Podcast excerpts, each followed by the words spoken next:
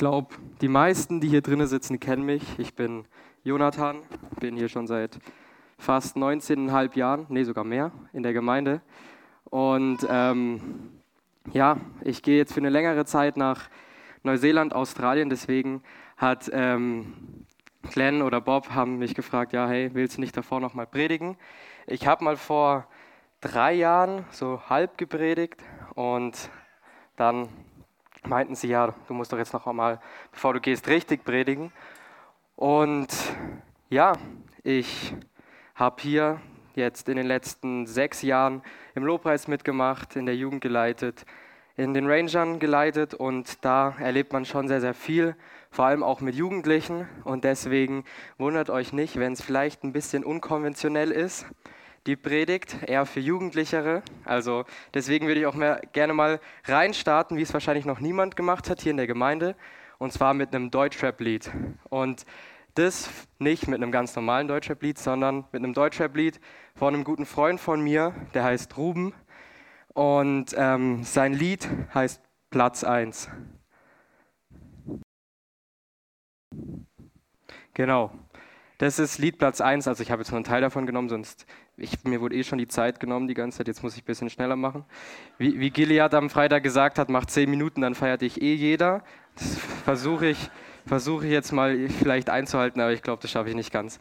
Ähm, genau, Platz 1 ist das erste Lied, das ich von Ruben jemals gehört habe. Er war 2018, waren Franz und ich auf einem Camp über oder so ein Jugendtreffen über Silvester und dort habe ich ihn das erste Mal gesehen und auch Platz 1 gehört, muss ich ganz ehrlich sagen, ist nicht sein stärkstes Lied, aber es passt thematisch zu der Reihe Jesus ist Herr einfach, Platz 1 und wie das funktioniert, hat er jetzt ja gerade ganz gut in dem Lied gesagt. Aber wie es in unserem Leben, was es in unserem Leben bedeutet, Jesus auf Platz 1 zu stellen und welche Auswirkungen das hat, steht gut in der heutigen Bibelstelle beschrieben. Und zwar in der Bergpredigt Matthäus 5, 1 bis 20. Ich habe die äh, Bibelstelle gedreiteilt, weil das wirklich, also da könnte man 15 Predigten rausmachen, weil die Bibelstelle drei verschiedene Themen anspricht und wir werden uns jetzt die verschiedenen Bibelstellen anschauen.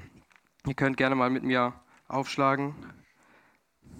Ähm, ich habe es aber auch noch hier oben. Ja, also, ich lese mal vor. Als er aber die Volksmenge sah, stieg er auf den Berg, und als er sich setzte, traten seine Jünger zu ihm. Und er tat seinen Mund auf zu einer Rede, lehrte sie und sprach. Glückselig sind die geistlich Armen, denn ihrer ist das Reich der Himmel. Glückselig sind die Trauenden, denn sie sollen getröstet werden. Glückselig sind die Sanftmütigen, denn sie werden das Land erben. Glückselig sind die nach der Gerechtigkeit Hungernden und Dürstenden, denn sie sollen satt werden. Glückselig sind die Barmherzigen, denn sie werden Barmherzigkeit erlangen. Glückselig sind die reinen Herzen sind, denn sie werden Gott schauen. Glückselig sind die Friedfertigen, denn sie werden Söhne, und, äh, denn sie werden Söhne Gottes heißen. Glückselig sind die um der Gerechtigkeit willen verfolgt werden, denn ihrer ist das Reich der Himmel. Glückselig seid ihr, wenn sie euch schmähen und verfolgen und lügnerisch jeglich böses Wort gegen euch reden, um meinetwillen. Freut euch und jubelt, denn euer Lohn ist groß im Himmel. Denn ebenso haben sie die Propheten verfolgt, die vor euch gewesen sind. Ich glaube, jedem dürften die Seligpreisungen ein Begriff sein und jeder hat es schon mal gehört und weiß, dass da echt, ja, Jesus haut mal wieder einen raus. Und so würde ich gerne anfangen, wie oft ein, mein ehemaliger Jugendleiter angefangen hat mit einer sehr, sehr wichtigen Aussage, die es nicht falsch rüberkommen lässt. Und zwar würde ich gerne Ricky zitieren, der immer wieder gesagt hat, der Prediger predigt in erster Linie für sich selber. So verliert dieses, dass ich hier vorne stehe und euch was sage, dass ich alles, als würde ich alles richtig machen. Aber die Predigt passt auch gerade sehr, sehr gut in mein Leben rein und habe ich auch noch einige Sachen, wo man sagen könnte, ist Verbesserungsbedarf da. Und was sind die Seligpreisungen eigentlich? Jeder hat es schon mal gehört, aber ganz kurz nur die Definition, ich fand die eigentlich echt cool. Sind Glückwünsche an Menschen, deren Lebensentwürfe zum Gelingen führen, im Sinne von glücklich seid ihr, wenn ihr so und so lebt. Und Seligpreisungen wusste ich, bis ich mich vorbereitet habe auf diese Predigt nicht, dass es die auch überall in der Bibel verteilt gibt. Nicht nur im Neuen Testament, sondern Seligpreisung ist eine Art des Schreibens in der Bibel. Also man wünscht jemandem etwas. Und so steht es auch im Psalm 1, Vers 1. Wohl dem, der nicht wandelt nach dem Rat der Gottlosen, noch tritt auf dem Weg der Sünder, noch sitzt, wo die Spötter sitzen. Und dann kommt aber Jesus im Neuen Testament und macht in der Bergpredigt das, was er halt in der Bergpredigt macht, er hebt es auf ein neues Level. Und das das würde ich jetzt gerne mal Schritt für Schritt durchgehen. Glückselig sind die Armen. Hier spricht Gott natürlich von den materiell Armen, aber auch von den geistlich Armen, weil also die im Glauben sich vor Gott arm wissen, also wissen, ich kann es alleine nicht, ich brauche dich. Und genau denen gehört das Reich der Himmel. Das ist ja diese, diesen Schritt, diesen, den man geht, wenn man Jesus in seinem Leben annimmt und sagt, ich, ich schaff's nicht alleine, nur durch deine Gnade, sola gratia macht mich vor dir gerecht. Und das ist der wichtigste, meiner Meinung nach der wichtigste Punkt in dieser Passage, dass wir wissen, wir, wir kommen vor Gott und können uns selber ihm ausschütten, weil er ist größer als das, was wir hier jemals machen könnten. Ich werde jetzt immer wieder ein paar Punkte zusammennehmen, weil sonst komme ich niemals auf die zehn Minuten und deswegen Trauernden und Verfolgten, also Trauernden in Vers 4 und 10, die Verfolgten. Ähm, hier spricht Jesus zu seinen Nachfolgern, dass sie den Trost Gottes empfangen. Also ganz nach dem Leitspruch in Matthäus 7, Vers 7 und 8, ähm, dem, der klopft und so weiter. Bittet, so werdet euch gegeben. Sucht, so werdet ihr finden. Klopft an, so wird euch aufgetan. Denn jeder, der bittet, empfängt. Und wer sucht, der findet. Und wer anklopft, dem wird aufgetan. Ganz nach diesem Motto. Wenn wir, wenn wir trauern, wenn wir in Not sind und Gott anrufen, Gott sagen, hey, ich schütte dir meine Probleme aus, dann wird Gott einschreiten.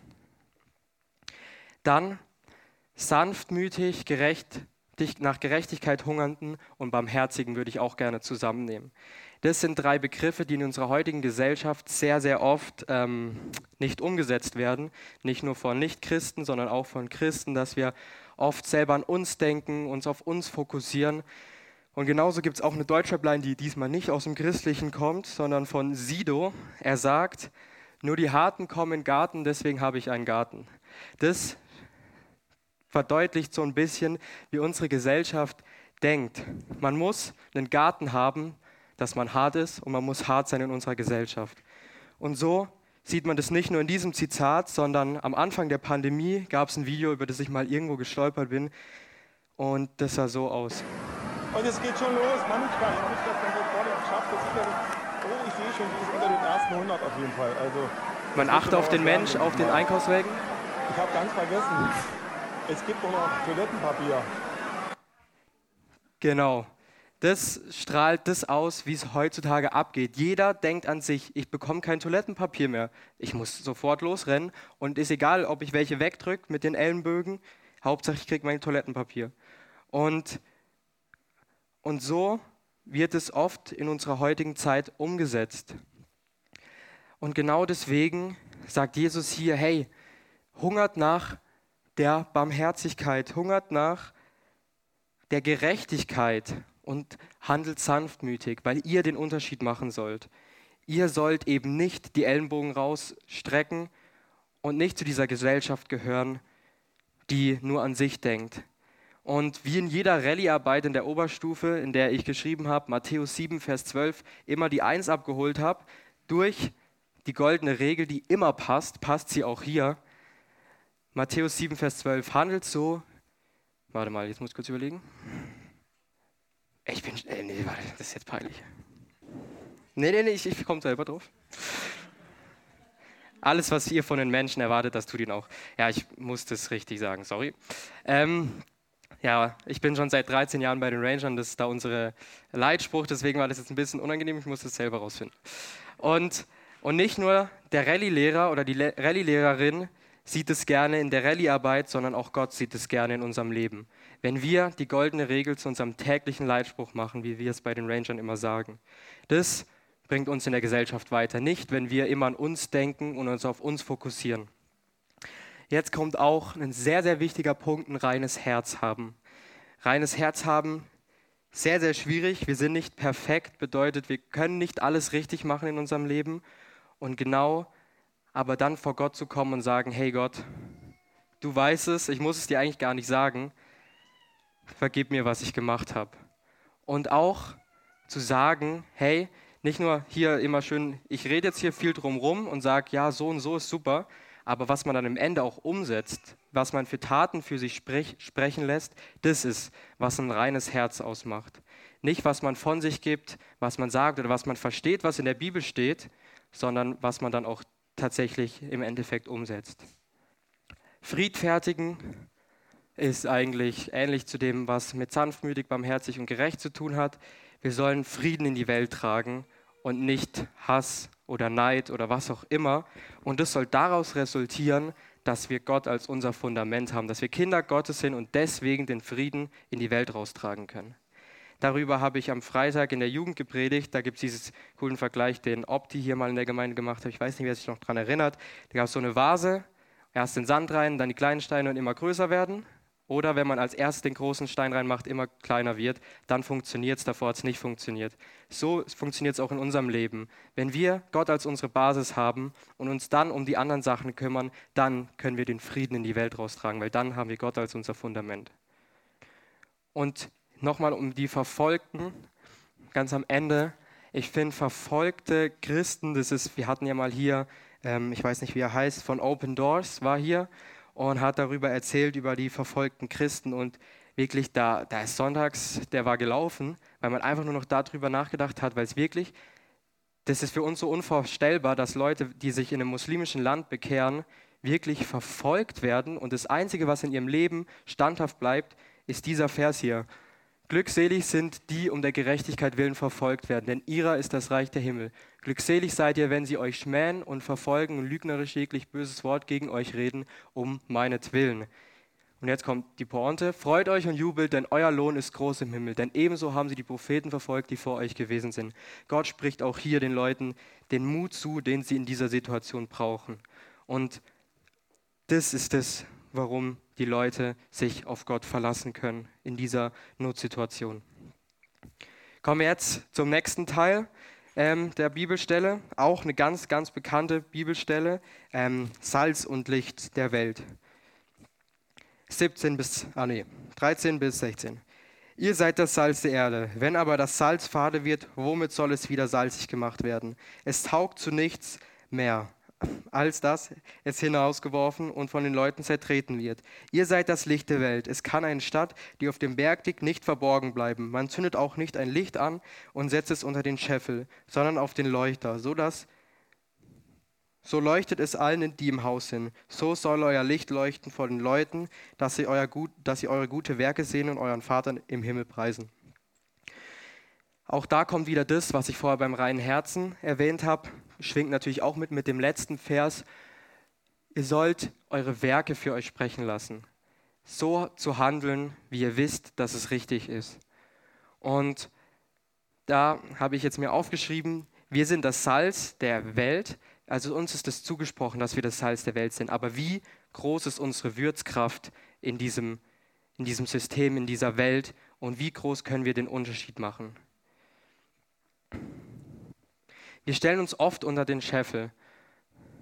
Zum Beispiel zeigt dieses Bild ganz gut, wie manche Christen unterwegs sind. Rechts, links, man sieht einen Unterschied.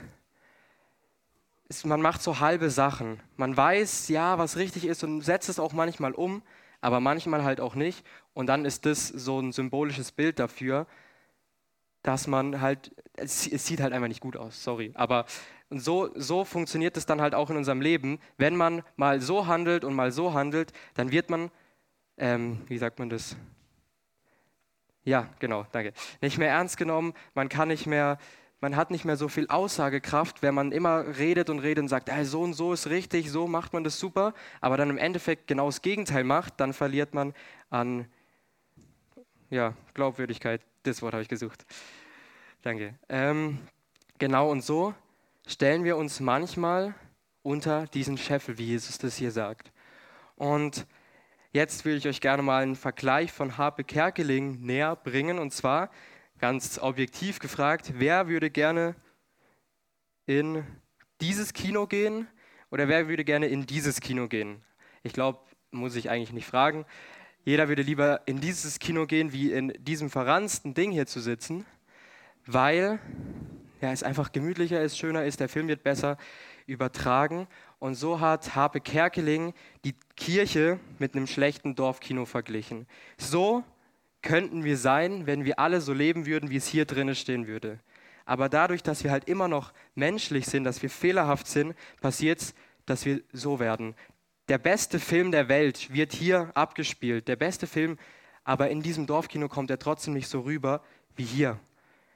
Wir haben Gott, der ist perfekt. Wir könnten den perfekten, besten Film auf dieser Leinwand projizieren, aber es funktioniert nicht.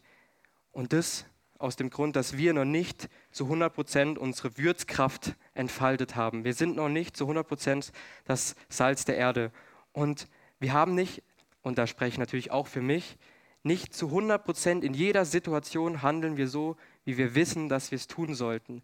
Und dann müssen wir versuchen, immer und immer mehr so die 100% Jesus zu geben. Ihn, wie Ruben gesagt hat, auf unserem Platz einzustellen, in jeder Situation. Nicht nur sonntags morgens, freitags abends in der Jugend, sondern auch Montag bis Sonntags, 24-7. Und hier ist, hierbei ist wichtig, wieder, was ich vorher gesagt habe, man kann viel reden und ich kann jetzt hier viel reden, aber was sich dann im Endeffekt umsetzt, darauf kommt es an. Und Bibelstelle Nummer 3. Ähm, das ist eine sehr ja, knackige Bibelstelle, genauso wie der Rest eigentlich. Ähm, ihr sollt nicht meinen, dass ich gekommen sei, um das Gesetz oder die Propheten aufzulösen. Ich bin nicht gekommen, um aufzulösen, sondern um zu erfüllen. Denn wahrlich, ich sage euch, bis Himmel und Erde vergehen, äh, vergangen sind, wird nicht ein Buchstabe noch ein einziges Strichlein vom Gesetz vergehen, bis alles geschehen ist. Wer nun eines von diesen kleinsten Geboten auflöst und die Leute so lehrt, der wird der Kleinste genannt werden im Reich der Himmel. Wer sie aber tut und lehrt, der wird, Großes, wird groß genannt werden im Reich der Himmel. Denn ich sage euch, wenn eure Gerechtigkeit die der Schriftgelehrten und Pharisäer nicht weit übertrifft, so werdet ihr gar nicht in das Reich der Himmel eingehen. Also, wie die Zeilen davor haut Jesus schon wieder einen raus. Und ich finde es interessant, Mose geht auf den Berg, kriegt die zehn Gebote, sieht Gott zum allerersten Mal, das, also ich muss kurz überlegen, ich glaube, es ist das erste Mal, wo jemand Gott wirklich sieht, nach Adam und Eva, also in Person. Und Jesus führt diese Bergtradition in Anführungszeichen weiter, geht auf den Berg und legt nochmal einen drauf. Er sagt, das Alte ist nicht vergangen, sonst könnten wir ja einfach sagen, äh, Maleachi davor, machen wir weg, nehmen nur noch ab Matthäus bis Offenbarung und sagen, Neue Testament ist das, worauf wir uns fokussieren. Wir müssen alles betrachten. Das, Neu äh, das Alte gilt genauso wie davor, es ist nur noch einer draufgesetzt. Jesus hebt noch einen drauf, 15 Vers 12 im Johannesevangelium liebt einander so, wie ich euch geliebt habe. Davor ist es, liebt deinen Nächsten wie dich selbst und dann kommt Jesus und sagt, hey, liebt einander so, wie ich euch geliebt habe. Und so sagt er auch hier, ich bin nicht gekommen, um irgendwas unvergessen zu machen, sondern ich bin gekommen, um es zu erfüllen. Und dann haut er nochmal einen raus und sagt, hey, wenn ihr nicht die Schriftgelehrten in Gerechtigkeit übertrefft, dann kommt ihr gar nicht erst ins Reich der Himmel. Und als ich das das erste Mal gelesen habe, ähm, bei der Vorbereitung, habe ich mir auch gedacht, okay, was sage ich jetzt dazu? Das ist schon, schon ein Wort. Ähm, und dann habe ich ein bisschen überlegt und auch ein bisschen im Internet recherchiert. Oder auch hier, ich habe ja so eine tolle, ähm, wie sagt man das? Studienbibel von Schlachter, ähm, wo auch ein bisschen was ausgearbeitet drunter steht. Und dort stand, und ich habe es dann auch für mich so verstanden, wenn wir die Schriftgelehrten, die kennen die Bibel in und auswendig, die lesen Bibel, die wissen wahrscheinlich am meisten auswendig und die wissen, was da steht, aber dann kommt wieder der Punkt, von dem ich jetzt wahrscheinlich schon zum fünften Mal spreche, was dann umgesetzt wird von ihnen, ist was anderes. Und so sieht man es dann zum Beispiel bei barmherzigen Samariter, wie Jesus erzählt, die Pharisäer, die Schriftgelehrten, die wüssten es eigentlich, aber umsetzen, das ist dann, das ist dann die andere Sache. Und das ist, das ist, was wir für uns feststellen müssen, dass wir wir können es verstehen, aber wir müssen es dann auch in die Tat umsetzen. Und wir müssen verstehen, dass wir nicht zu 100 Prozent so wie Jesus sein können und alles in die Tat umsetzen können, weil wir halt immer noch in unserem Herzen nicht zu 100 Prozent da sind, wo wir gerne sein würden. Und da spreche ich natürlich auch für mich. Und ich weiß, in manchen Situationen denkt man sich dann im Nachhinein so, hätte ich es doch anders gemacht. Und ich weiß, oder ich wusste auch zu dieser Situation, dass es anders richtig gewesen wäre. Und bei uns zu Hause, jeden Sonntag, zumindest wenn ich mal da bin, ähm, wird über die Predigt am Esstisch diskutiert und gesagt, ja, was fand man gut, was war heute nicht so gut. Und dann gibt es so die eine Partei an dem Tisch, ich nenne jetzt keine Namen, die, ähm, die dann immer sagt, ja, aber was bringt mir das für meinen Alltag? Ich möchte doch wissen, wie setze ich das in die Praxis um? Es bringt doch nichts, wenn ich jetzt hier sonntags in die Gemeinde gehe und höre, was, was gut ist, aber dann nicht weiß, was, was mache ich damit und wie, wie kann ich das tagtäglich anwenden? Und jetzt muss ich nochmal Ruben erwähnen, den könnt ihr gerne auf Spotify abchecken. Ähm, so langsam hier, Dauerwerbesendung für Ruben.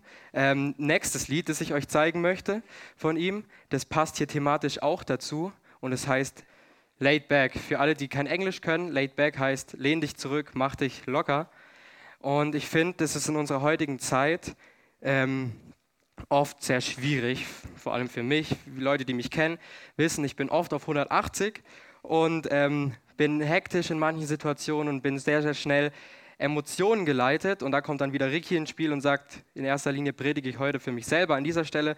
Auf alle Fälle wahrscheinlich hier drin am ehesten, mal runterzukommen, wenn irgendwas passiert. Da, wenn man aufgebracht ist, wenn irgendwas Schlimmes passiert, einfach mal laid back sich zurücklehnen und sagen können, hey Gott, ich weiß, du hast einen Plan für mich und du, du machst es schon. Ich kann mich auch mal zurücklehnen. Und da muss ich eine kleine Story dazu erzählen, zu dem entspannt bleiben, auch wenn irgendwas Schlimmes passiert. Ich war letztes Jahr im Urlaub und ich mache so ein bisschen YouTube-Videos mit äh, Drohnenaufnahmen auch und sowas. Und dann war ich in Griechenland im Urlaub es war so, ich war zehn Tage dort und dann am fünften Tag bin ich mit einem Kollegen dann an so einen schönen Strand gefahren mit dem Fahrrad. Das war übrigens die Hölle. Also mit Fahrrad in Griechenland ist keine gute Idee bei 40 Grad hoch runter. Also wir haben wirklich jede fünf bis zehn Minuten angehalten, um was zu trinken. Ja, ist egal, ist nicht das Thema. Ähm, dann sind, bin ich die Drohne geflogen, bekomme auf meine Fernbedienung die Meldung, hey, der Wind ist zu stark, die Drohne kommt nicht automatisch zurück. Bedeutet, ich muss sie manuell zurückfliegen, was eigentlich kein Problem sein sollte. Dann, ich fliege sie zurück. Ich, also da muss ich auch dazu sagen, dass ich da relativ weit weg war und hatte noch 20% Akku, was eigentlich reichen dürfte. Also, ja. Und dann, natürlich, ihr wisst alle, was passiert. Die Drohne kommt nicht zurück, fliegt im Wasser. Und dann renne ich da diesen Abhang runter zu dem Strand unten frag Leute, hey, hat irgendjemand ein Boot, kann mich kurz rausfahren, ich muss da meine Drohne suchen. Ähm, und war wieder auf 180 und hab nicht, bin nicht laid back und konnte sagen, hey Gott, mach was. Ich war zu sehr auf die Situation fokussiert und wusste gar nicht, was um mich passiert. End vom Lied, ich habe die Drohne nicht zurückbekommen. Sie, ist im, sie liegt irgendwo in der Nähe von Korfu, wenn jemand suchen will. Ähm, Im Wasser und dann habe ich erstmal Leute angerufen, die mich trösten mussten. Und mein Vater hat dann gesagt, und der Satz wird mir mein Leben lang in Erinnerung bleiben, ähm, musst dich nicht aufregen, kannst jetzt eh nichts mehr ändern. Und der Satz ist wirklich meiner Meinung nach so schlau, weil ich seitdem wirklich in solchen Situationen viel gelassener sein kann, weil ich sagen kann, hey, es sind 500 Euro, 500 Euro sind viel, aber es hätte auch was anderes sein können. Ich hätte auch, mir hätte auch was anderes passieren können und im Endeffekt waren es die 500 Euro wert, so eine Lektion zu lernen, weil ich seitdem wirklich, und das muss ich, kann ich von mir subjektiv selber sagen, entspannter in solchen Situationen reagieren kann.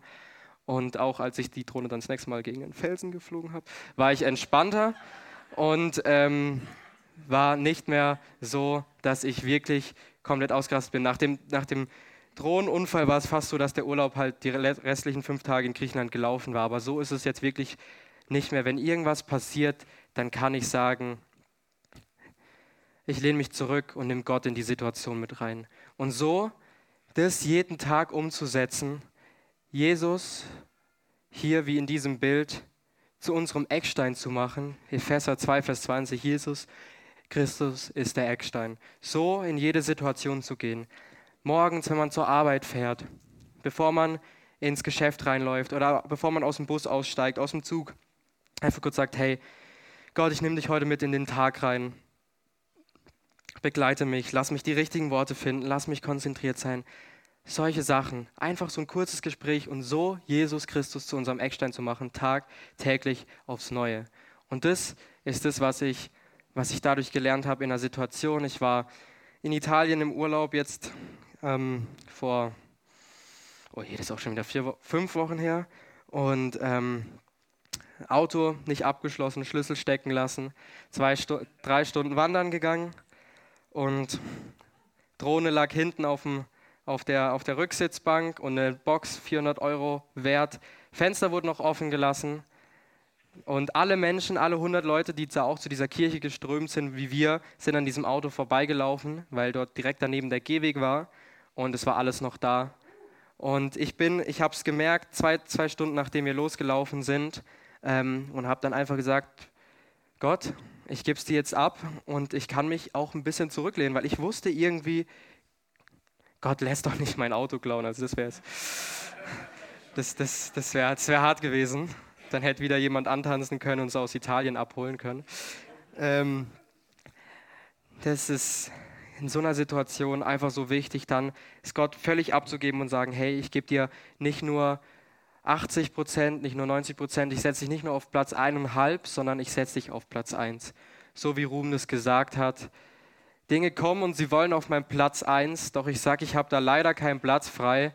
Nein, er wird niemals frei sein. All in, das ist unser Lifestyle. Und ich glaube, das können wir tagtäglich umsetzen. Ich finde dieses Zitat schon um einiges besser als das von Sido und würde sagen, das ist eine Sache, für die es sich lohnt, auch tagtäglich in Situationen, die vielleicht schwierig aussehen, aber sich einfach zurücklehnen zu können und sagen, hey Gott, ich gebe es dir ab, ich nehme dich mit rein in die Situation und ich versuche so zu handeln, wie Jesus es getan hätte. Und sich dazu täglich neu zu motivieren, ist, glaube ich, das Ziel, was wir verfolgen sollten und Jesus tagtäglich zu unserem Eckstein zu machen. Ich würde zum Abschluss gerne beten. Danke Gott für den Sonntag. Ich danke dir, dass ich die Möglichkeit hatte, heute zu predigen. Ich danke dir dafür, dass ich, dass ich dich mit reinnehmen konnte in die Vorbereitung. Ich danke dir oder ich bitte dich, dass wir uns tagtäglich dazu motivieren können, so zu handeln, wie du es gerne hättest, dass wir nicht nur große Reden schwingen, sondern dass wir Taten für uns sprechen lassen und das tagtäglich aufs Neue. Dich tagtäglich zu unserem Eckstein zu machen und sagen zu können, hey, in manchen Situationen, wo ich gestresst bin, wo ich denke, ich schaffe das alles nicht mehr, sagen zu können, hey, ich kann mich sogar zurücklehnen und sagen, Gott, du machst es, weil ich dir vertrauen kann. Amen.